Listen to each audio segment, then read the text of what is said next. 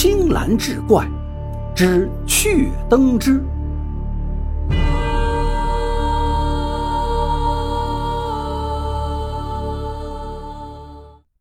话说这一年，西凉县又逢十五花灯之夜，苏家十六岁的小女儿苏锦因耐不住寂寞，偷偷带着侍女从后花园溜到了花灯街。两个人疯玩了好几个时辰，才顺着柳堤往回走。柳堤上挂满了花灯，亮如白昼。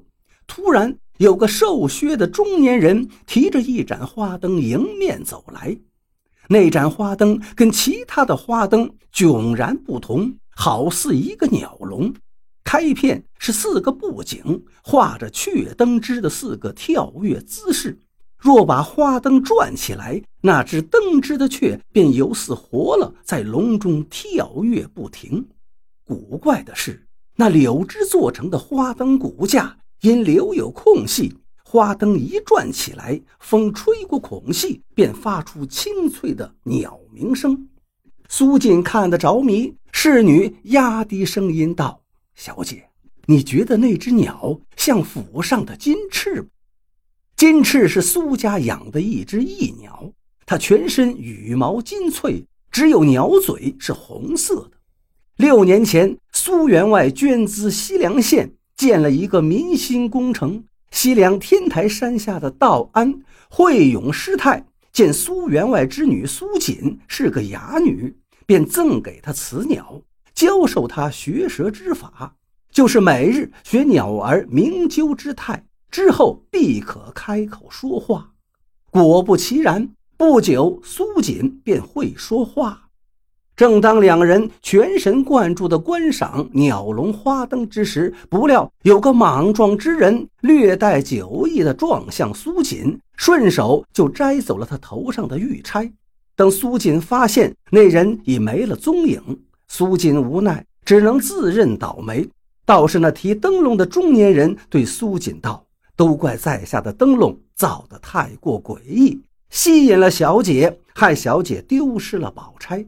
苏锦不意提灯人竟说出这样的话来，连忙摆袖道：“贼手难防，怎能算到您的头上？不过您的灯笼确实惊绝。”那人道：“小姐若是喜欢，在下便把这灯送给你吧。”说完，他把灯递给苏锦，便往贼逃的方向追了过去。因为苏员外容不得下人摆弄灯笼，所以从小到大，苏家没有挂过半个灯笼。苏锦也只能在每年十五这天偷偷去赏灯。这次他得了这个奇怪的花灯，自是舍不得丢掉，于是便将灯笼偷偷的带回了家。不料苏锦的灯笼被金翅鸟看到了，他顿时鸣叫起来，鸟声引来了苏员外。当苏员外看到那个灯笼时，脸上立刻变成酱紫之色，指着灯笼道：“快把它扔掉！谁叫你把这灯笼提回来的？”这次苏锦却任性了，他一直不明白苏员外为什么这么忌讳灯笼，便嘟着嘴说：“爹，整个西凉县都喜气洋洋，只有咱家死气沉沉的。花灯自古就有，为什么不能挂在家里？况且你看它造的多巧啊！”苏员外提过灯笼，手抖着，想不到他还是来了。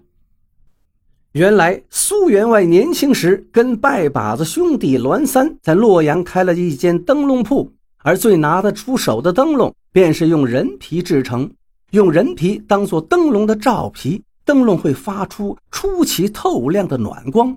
他们专门抬高价格，只把这种灯笼卖给那些豪门官绅。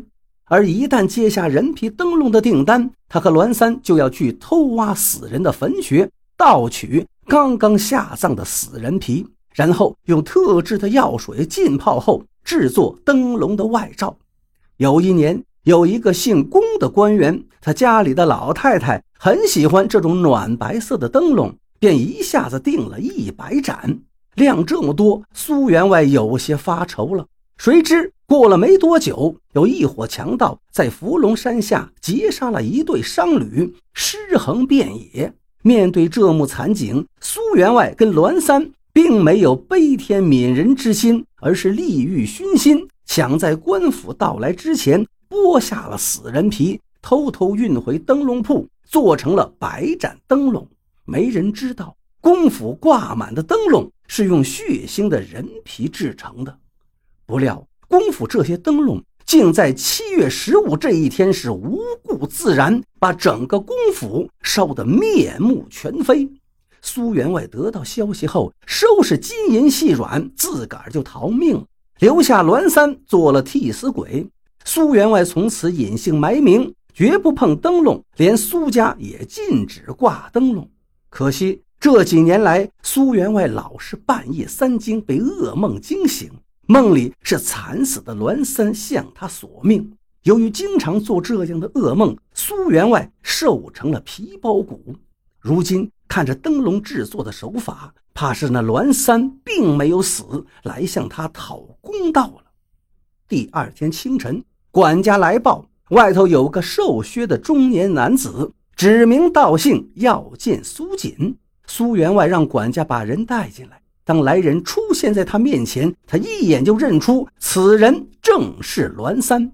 栾三道：“阔别多年，听闻苏兄在西凉可是个大善人呐。”苏员外尴尬地说道：“那是西凉百姓抬举。”这时，苏三从袖中掏出一样东西道：“物归原主。昨晚栾某的灯笼吸引了令千金，害得令千金丢失了这个玉钗。”还好，栾某把他从毛贼手上重新取回了。苏锦闻声从卷帘门后出来，接过玉钗，道了一声谢，便站在一旁，好奇地盯着这个赠送灯笼的中年人。栾三道：“听闻苏家养有一只金翅翼鸟，叫声清脆，可替人治伤。”苏员外讪笑道：“那是道安的造化，跟一只鸟有何干系？”不知栾帝此番来此是为报前仇旧恨，还是为了看鸟？栾三摆手道：“苏兄折煞栾某，我早已改邪归正。此番来西凉县，恰遇花灯节，顿觉手痒，便做了盏灯笼。不过你放心，那盏灯笼用的不是人皮，而是西凉县自产的天竺竹膜。用此物仿人皮，亦可达到以假乱真的地步。”然后，栾三黯然神伤道：“人皮极阴，造下之孽，岂能在这世偿还完？昔日在公府放火的真凶找到了，我才得以逃脱死罪。可人皮一案，活罪难逃，便在狱中待了几年。出来后，在下也取得贤妻，也真是报应。唯独生下的女儿，生来就长满痘斑，让人不忍目睹。我听闻金翅鸟之意，可否？”借来一用，苏员外忙道：“锦儿去提鸟笼来。”不一会儿，苏锦提来鸟笼。栾三见金翅在笼中跳来跳去，他取出一只笛子，便吹了起来。那笛声如浪涛起伏，竟让金翅鸟安静下来。在笛声中，一位娇小的娘子牵着一个十来岁的女孩走了进来。那女孩痘斑满面，丑陋不堪。